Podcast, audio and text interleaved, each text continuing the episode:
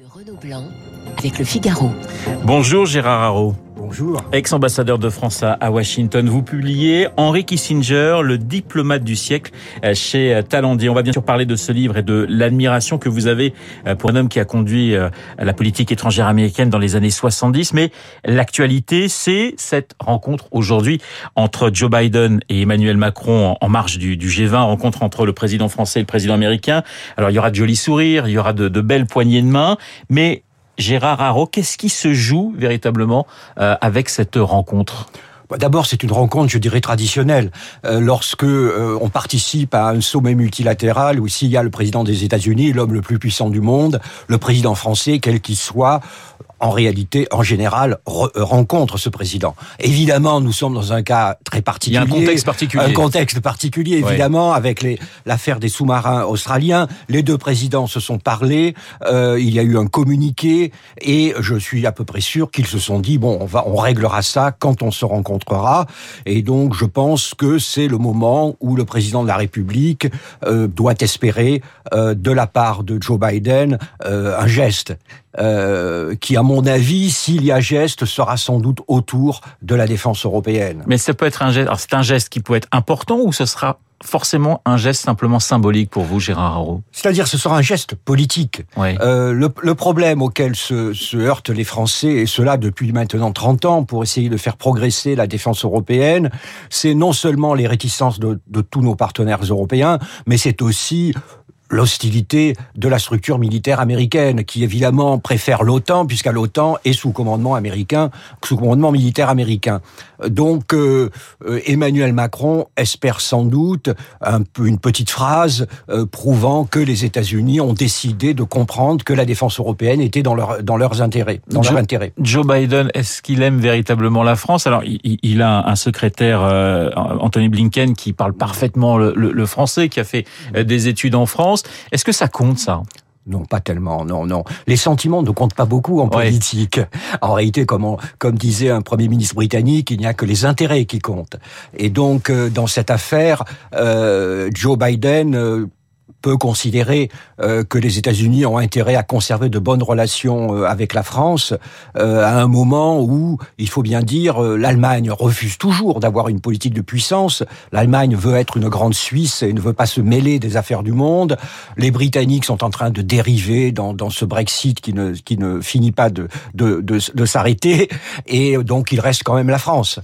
Euh, et donc les États-Unis ont un certain intérêt à conserver de bonnes relations avec nous. Le plus vieil allié quand même hein, des États-Unis, c'est nous, c'est les Français. Alors c'est pas le plus sûr parce qu'on a bien compris que c'était plutôt les Anglais, mais le plus ancien, c'est quand même la France. Oui, c'est le plus ancien, mais c'est comme dans une bonne famille, c'est le plus ancien avec lequel on a le plus de querelles. Oui. Donc euh, les sentiments aux États-Unis vis-à-vis de la France sont plutôt euh, mélangés, c'est-à-dire qu'il y en a qui se rappellent 2003 et l'affaire de l'Irak et euh, la, la, manière dont nous avions eu raison de nous opposer à la guerre de l'Irak, et, et d'autres qui au contraire aiment bien la France. Donc le plus vieil allié, c'est ce que nous nous rappelons. Je ne suis pas sûr que ce soit ce que les, les, les, les Américains se rappellent. Est-ce qu'on n'a pas oublier, nous Français, qu'on est alliés, mais on est aussi euh, rivaux avec un certain nombre de pays, dont les États-Unis. Est-ce qu'on n'a pas un petit peu oublié? Oh non, on l'a pas oublié. Évidemment qu'il y a des, des domaines de, de, rivalité. Vous savez, euh, je crois que c'est le général de Gaulle qui disait nous sommes alliés mais pas alignés. Oui. Et donc c'est une position que nous avons eue pendant la guerre froide et c'est peut-être une position que nous devrions avoir aujourd'hui au moment où cette nouvelle guerre froide 2.0 avec la Chine se met en place. Alors justement, les Américains euh, regardent de plus en plus euh, vers la Chine. Est-ce que pour vous, Gérard Arros, ça peut être une chance et pour la France et pour l'Europe finalement bah, Je sais pas une chance, c'est un défi. C'est-à-dire que les relations oui, internationales... défi c'est peut-être plus le, le c'est effectivement oui. le mot juste. Hein. Parce que les relations internationales dans les 10, 20, 30 ans vont être structurées par la rivalité sino-américaine. Et donc la France et donc l'Europe doivent définir leur place. Alors ils ne peuvent pas, euh, nous ne sommes pas équidistants entre les États-Unis et la Chine. Nous sommes plus proches des États-Unis évidemment par nos valeurs et nos intérêts, mais la question se pose, devons-nous rejoindre la coalition euh, que que crée, qu'est en train de créer, euh, que sont en train de créer les États-Unis contre la Chine. L'affaire australienne, au fond, honnêtement, les sous-marins français dans cette affaire, c'est un peu un sujet secondaire, pas pour les Français, mais pour, pour cette affaire. Ce qui compte dans cette affaire, c'est une alliance militaire australo-américaine, c'est la garantie militaire américaine donnée à l'Australie. Et contre qui? Évidemment, contre la Chine. Gérard, je rappelle que vous avez été ambassadeur de France aux États-Unis de 2014 à 2019. Euh, je reviens sur les États-Unis et les tensions avec la Chine. Vous êtes étonné euh, quand Joe Biden apporte un soutien assez clair finalement ces derniers jours à Taïwan, un partenaire crucial des États-Unis, une réussite démocratique, disait il y a trois jours Anthony Blinken. On a le sentiment qu'ils vont un petit peu plus loin dans la, protection de, Taïwan face à la Chine. Donc ça monte d'un cran quand même niveau tension. Ben oui, la tension monte entre les deux entre les deux camps parce que de leur côté évidemment les Chinois eux avaient fait des manœuvres aériennes dans la zone de contrôle aérien euh, de Taïwan et donc il y a chez certains l'inquiétude euh, on se demande si les Chinois ne vont pas réunifier euh, leur pays par la voie des armes. Et donc du coup du coup, du coup les Américains envoient un, avertissement. Et c'est ça le risque de ce face à face. Nous avons un face à face essentiellement militaire pour le moment. Et donc euh, il faut espérer que les Chinois et les Américains réussissent à se parler. Nous avons besoin non seulement d'endiguer la puissance chinoise, mais aussi de parler aux Chinois pour définir les lignes rouges des deux côtés. Aujourd'hui, aux États-Unis, on est plus intéressé par les problèmes intérieurs que les problèmes extérieurs. C'est-à-dire que les États-Unis ont finalement euh, décidé de ne plus être le gendarme du monde oui, je pense que c'est cela. Ils ne veulent plus être les gendarmes du monde, ce qui veut dire qu'ils veulent sélectionner leurs engagements extérieurs. Euh, et d'ailleurs, c'est ce que Joe Biden a dit au moment de, la débâcle de Kaboul. Nous n'interviendrons que lorsque nos intérêts essentiels seront en jeu. Et c'est très important pour les Européens, parce que notre environnement est en flammes, en, Ukraine, en Syrie, en Libye, euh, dans le Sahel. Eh bien, le message américain est, de, aux Européens, c'est de dire c'est votre, votre affaire, c'est à vous de vous en occuper. Nous, c'est l'Asie, c'est le pivot vers la Chine. Alors j'en viens à votre livre, euh, Gérard consacré à Henry Kissinger, le diplomate du siècle hein, chez, chez Talandier. Kissinger qui suscite autant d'admiration euh, que, que de mépris. On le rappelle, conseiller de Nixon, puis secrétaire d'État, euh, prix Nobel de la paix en 73. C'est un personnage, dites-vous, d'ombre et de lumière. Ah, tout à fait. Euh, d'un côté, vous savez, euh, aux États-Unis, par exemple, il n'a jamais été invité à faire un discours devant les universités, comme euh, les Américains en ont l'habitude, parce que ça aurait, été créé une émeute. il est jugé par les Américains comme une sorte de génie un peu maléfique. Finalement, quelqu'un d'assez peu américain par ses méthodes, par son, d'ailleurs par son accent. Il est arrivé aux États-Unis a 83 ans, puisqu'il est encore vivant, et il a toujours un gros, un fort accent, un fort accent allemand. Effectivement, il, il a, il a 98 ans euh, aujourd'hui. Et c'est vrai que peut-être pour comprendre euh, l'homme qu'il est devenu, il faut voir son parcours. Il a fui le nazisme dans les dans les années 30. Henri Kissinger est né en Allemagne. Exactement, il est né en Allemagne en 1923 euh, et il vit le, lui le petit le, petit enfant juif, il vit de l'âge de 10 ans à l'âge de 15 ans dans l'Allemagne nazie. Donc il faut imaginer les humiliations, les peurs, la marginalisation. Ça, ça, ses parents décident de partir au dernier moment, à trois mois de la nuit de cristal, et il arrive avec deux valises euh, à, New York en 1938, et c'est quand même une belle histoire américaine. 35 ans plus tard, il est, secré, il est secrétaire d'État.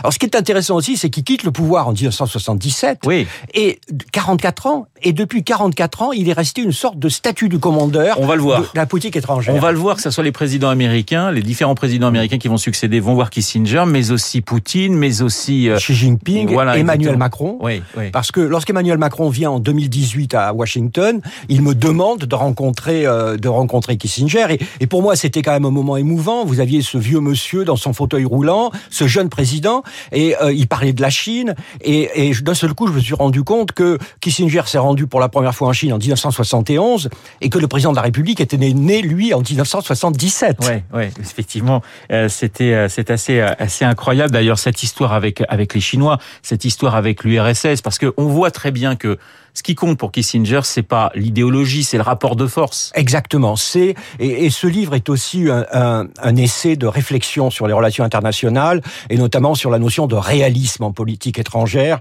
c'est-à-dire cette vision du monde comme étant une un, un, rapport de puissance sur la base des rapports de force. Mais ça veut dire, Gérard qu'il faut être un peu cynique?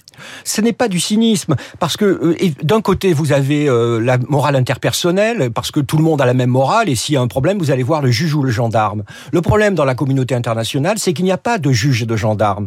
Et donc, vous êtes obligé de parler au diable, parce que le diable, personne ne s'en débarrassera, il restera là. Alors c'est assez intéressant chez Kissinger, c'est que euh, beaucoup de gens à droite euh, lui reprochent finalement de ne pas avoir été un anticommuniste bon teint, et puis à gauche on lui reproche notamment sa politique en Amérique du Sud, notamment avec euh, avec Allende en, en, en 73. Donc c'est vrai qu'il y a de la lumière et il y a pas mal d'ombre aussi hein, chez lui. Hein. Ah, il y a il y a pas mal d'ombre. C'est vrai que que l'homme n'avait pas beaucoup de scrupules, je dirais de scrupules moraux, et qu'il s'est plongé. il a il a accepté de, de payer tous les prix moraux pour défendre ce qui, d'après lui, étaient les intérêts des États-Unis. Voilà, notamment en, en, Amérique du Sud avec l'opération euh, Condor. Alors, il y a aussi, c'est très intéressant dans votre livre, c'est que vous montrez que, euh, évidemment, c'est aussi des histoires d'hommes et de rencontres, notamment la rencontre avec euh, Chou Enlai, qui, qui, est extrêmement importante. Les deux hommes s'apprécient et, et, du coup, effectivement, Nixon va pouvoir aller en Chine. Exactement. Je dirais que, que, que, que Kissinger et Chou Enlai partageaient le même cynisme, si j'ose dire, en tout cas le même réalisme froid. Euh, c'est quand même la Chine de la révolution culturelle la Chine où on hurle mort aux Américains, euh, eh bien c'est la Chine qui en même temps invite Kissinger. Pourquoi? Euh, Parce que vous savez, la politique étrangère c'est très simple. L'ennemi de mon ennemi est mon ami. L'ennemi commun c'était l'Union soviétique. Eh bien donc l'Amérique conservatrice de Nixon se rapproche de la Chine maoïste contre l'Union soviétique. Alors c'est quoi un bon négociateur, Gérard Haro? Qu'est-ce qu'il faut comme euh, grande qualité? Qu'avait Kissinger de plus que les autres? Parce qu'on sent quand même beaucoup d'admiration de votre part pour cet homme vous savez, je l'ai rencontré souvent. Hein. Euh, J'ai vraiment passé beaucoup de déjeuners, de dîners, de petits déjeuners avec lui. C'était intimidant de le rencontrer, même la première fois. Ah oui, la première fois, c'est évidemment, c'est vraiment intimidant. Mais il aime bien la France. Il lit le français. Euh, il est fan de Richelieu. Ouais, exactement, fan de et de De Gaulle. Pour lui, euh, il me racontait. Évidemment, c'est toujours un peu les mêmes anecdotes. C'est un vieux monsieur, et parfois on en arrive à penser qu'il était euh, l'alter ego du général De Gaulle. Alors que le général ne l'a sans doute à peine adressé la parole au jeune conseiller qui était derrière euh, qui était derrière euh, derrière derrière Nixon. C'est un homme d'une très grande intelligence. Ce qu'il a écrit d'ailleurs, par exemple, je conseille à tous les auditeurs diplomatie de lui, outre ma outre ma biographie, c'est d'une clarté absolument absolument lumineuse. Donc une grande intelligence, je dirais sans doute quelqu'un de pas très sympathique, euh, mais euh, une réussite assez exceptionnelle. Une dernière question. On sent finalement que peut-être qu'il y a un regret chez vous, c'est de ne pas avoir été diplomate dans les années 70, parce que c'était une période assez incroyable. La guerre du, la guerre du Vietnam, l'Amérique du Sud, j'en parlais, euh, le conflit israélo-arabe. C'est une période assez assez folle pour les relations internationales. Et c'est une période qui était simple aussi d'une certaine manière. C'était la guerre froide. Il y avait deux blocs, et la France en avait une marge de manœuvre. Hein. On disait les Français, la France et les braconniers euh, de la guerre froide, donc nous pouvions jouer notre petite partition. Ensuite, après la fin de la guerre froide, vous avez eu l'Empire américain, et donc là, du coup, notre marge de manœuvre s'était un peu réduite. Et aujourd'hui, nous entrons dans une nouvelle ère, l'ère de la rivalité des grandes et des moyennes puissances. Et là, euh, c'est à la France de redéfinir sa politique. Merci beaucoup Gérard Haro d'avoir été ce matin mon invité. Henri Kissinger, le diplomate du siècle, s'est édité euh, par Talendier en euh, Gérard Haro, ancien ambassadeur de France à Washington. Très bonne journée à vous. Il est 8h28 dans un instant, l'essentiel de l'actualité avec Augustin Lefebvre. Vous écoutez Radio Classique. Avec la gestion Carmignac, donnez un temps d'avance à votre épargne.